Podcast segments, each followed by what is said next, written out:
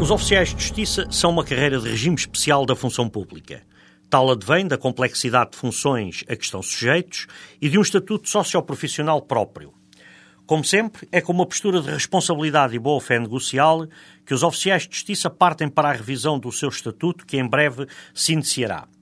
Acreditamos que da parte do Governo existirá vontade política de finalmente serem adotadas as medidas adequadas ao reconhecimento da importância do nosso desempenho e da importante contribuição que os oficiais de justiça têm dado ao funcionamento do sistema de justiça. Por exemplo, os programas informáticos que atualmente estão instalados nos tribunais e que procedem a toda a tramitação processual, o Hábilos, foi concebido, construído e instalado por oficiais de justiça que continuam a fazer a sua manutenção e atualização. São os oficiais de justiça que têm dado nos últimos tempos formação ao nível das aplicações informáticas aos magistrados de todos os tribunais.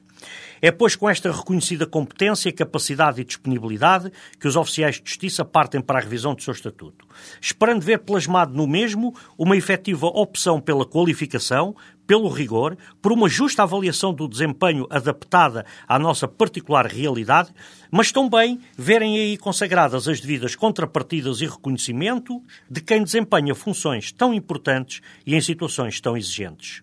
Não é justo, por exemplo, continuar a manter a obrigatoriedade dos oficiais de justiça ficarem muitas vezes e em muitos tribunais até altas horas da madrugada, como tem sido notícia em alguns casos, mas existem muito outros que, não sendo notícia, exigem a mesma disponibilidade e receberem afinal o mesmo que receberiam se saíssem às 17 horas como outros colegas. Já agora, fica também um desafio para o novo estatuto e que pode parecer uma provocação, mas é um pedido sincero. Que bom seria se o nosso Estatuto permitisse que, a partir de agora, os funcionários judiciais passassem a poder gozar férias nos termos da lei geral, ou seja, como qualquer outro trabalhador de qualquer outra atividade. Porque, ao contrário do que se quis fazer crer há três anos, quando se procedeu à alteração das férias judiciais, elas não são um privilégio, mas sim uma imposição que nos penaliza.